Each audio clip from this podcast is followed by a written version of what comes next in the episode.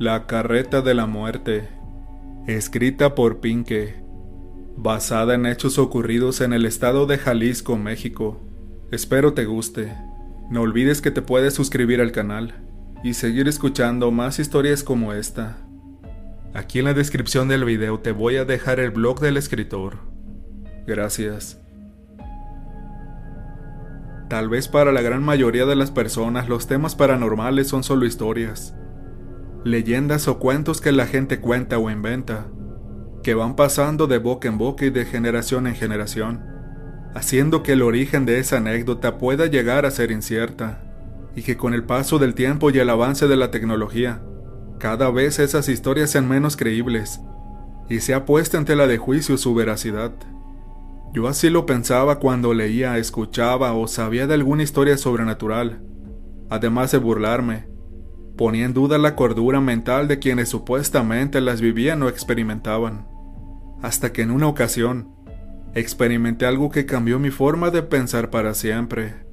Fue algo muy aterrador, que me hizo entender que existe algo más allá de la vida, algo que no podemos explicar o que es imposible controlar, y que al momento de vivirlo, te das cuenta de que lo sobrenatural existe, y siempre he estado ahí frente a ti. Soy de un poblado rural dentro del municipio de Zapopan, en Jalisco. Fue hace casi un año, lo recuerdo perfectamente, pues era el mes de julio, fecha en que se celebran las fiestas patronales de un poblado muy cercano al mío. Desde muy niño he trabajado las tierras familiares, sembrando y cultivando mango y nopal. Asimismo, el montar a caballo es algo que se aprende desde muy pequeño, y a mí en lo particular me encanta. Siempre voy a caballo a cualquier sitio, como ya les había mencionado, llegaron las festividades patronales del pueblo vecino, y estando alejados de la ciudad, esperamos con ansias esas fechas para divertirnos en otros lugares. Cada año un amigo y yo nos dirigimos a esas fiestas, pero a pesar de que existen medios de transporte motorizados, nosotros lo hacemos a caballo, y nos gusta irnos por caminos montañosos, entre la vegetación de los cerros y barrancos, donde solo se puede pasar a pie o a caballo. Ese día estaba muy emocionado de asistir a la fiesta, pues una de mis agrupaciones preferidas estaría dando un baile gratuito en la plaza del pueblo. El sol estaba a punto de ocultarse entre los cerros, cuando, junto al lado de mi amigo, emprendimos el viaje que conocíamos a la perfección. Esa tarde antes de salir, se acercó mi madre y extrañamente me dijo que no fuera a la fiesta, pues presentía algo muy raro. No mentiré, me entró algo de incertidumbre al escuchar las palabras de mi madre, además de que sí se sentía algo muy extraño en el ambiente. Pero como la mayoría de los jóvenes no le hice caso y me fui a divertirme al tan esperado baile. El camino era apenas visible, marcado por el paso de unas cuantas personas que pasan por ahí, mismo por el cual a la mitad del trayecto se puede llegar a la carretera Saltillo o seguir el camino entre los barrancos y a pesar de que antes de salir de casa tuve un mal presentimiento, todo lucía muy tranquilo y los sonidos de la naturaleza eran bastante relajantes. Estábamos muy contentos y esperábamos con ansias llegar pronto a nuestro destino.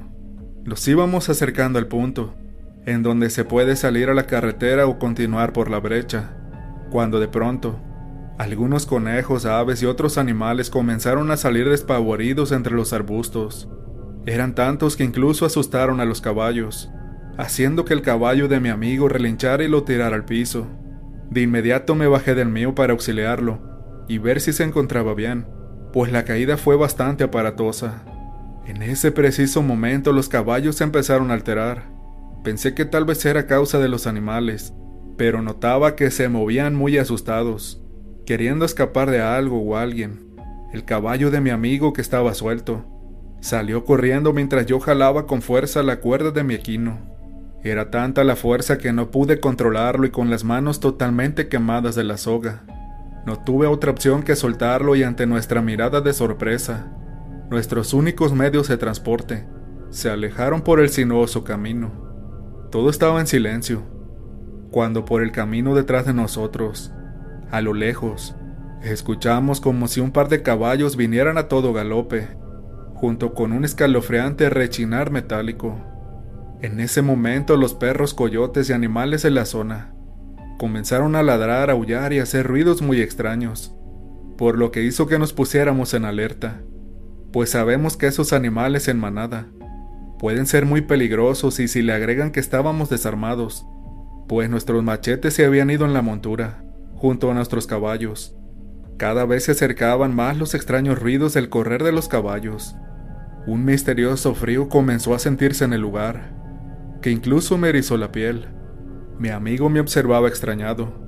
Sabía que también había notado aquel cambio de temperatura en el ambiente, pero solo guardó silencio. Ninguno de los dos mostraría que el terror nos estaba invadiendo. Al mismo tiempo volteamos para atrás el camino. A unos 50 metros de distancia había una pequeña curva. Esperábamos ver salir algo, pero no vimos que se acercara nada. A pesar de que nuestros oídos se agudizaban cada vez más, y era muy claro el sonido como de una carreta o antiguo carruaje. Mi amigo muy asustado me dijo que nos fuéramos de ahí pero yo estaba con la duda de qué era lo que se acercaba a gran velocidad. Le dije que se tranquilizara y esperara. Tal vez los que venían nos podían ayudar a regresar a casa. Los caballos que escuchábamos a todo galope se iban acercando cada vez más cerca y exactamente hacia nuestra misma dirección. No había otro camino por donde se pudiera pasar. Aquel escalofriante ruido metálico, como el de una vieja carreta, se iba acercando cada vez más, pero no se veía nada, hasta que el sonido llegó al lugar donde estábamos parados. Era impresionante. No se veía absolutamente nada. Solo recuerdo escuchar el fuerte rechinar metálico, el galope, incluso el agitado respirar de los caballos que pasaron por un lado y siguieron por la solitaria brecha. Cuando seguí con la vista por donde pasaba el sonido, se iban moviendo la hierba, arbustos y la vegetación de los lados, además de que se lograba apreciar que por el camino de tierra se levantaba un poco de polvo. A la distancia los ruidos llegaron hasta la carretera Saltillo, en donde desaparecieron y todo volvió a la normalidad. Nos quedamos paralizados del miedo. No sé cuánto tiempo duramos ahí. Para cuando volvimos en sí, preferimos regresar a casa y aunque tratábamos de analizar, buscar alguna respuesta lógica a lo que escuchamos y vimos, era imposible encontrarla. A mitad del camino misteriosamente nos encontramos a nuestros caballos ahí parados pastando muy tranquilos, por lo que de inmediato los montamos. Era algo muy extraño, pues los caballos se habían corrido al lado contrario del camino. En fin regresamos a casa y cuando llegué, mi madre se alegró y me dijo, Hijo, qué bueno que no fuiste. Algo malo anda suelto esta noche.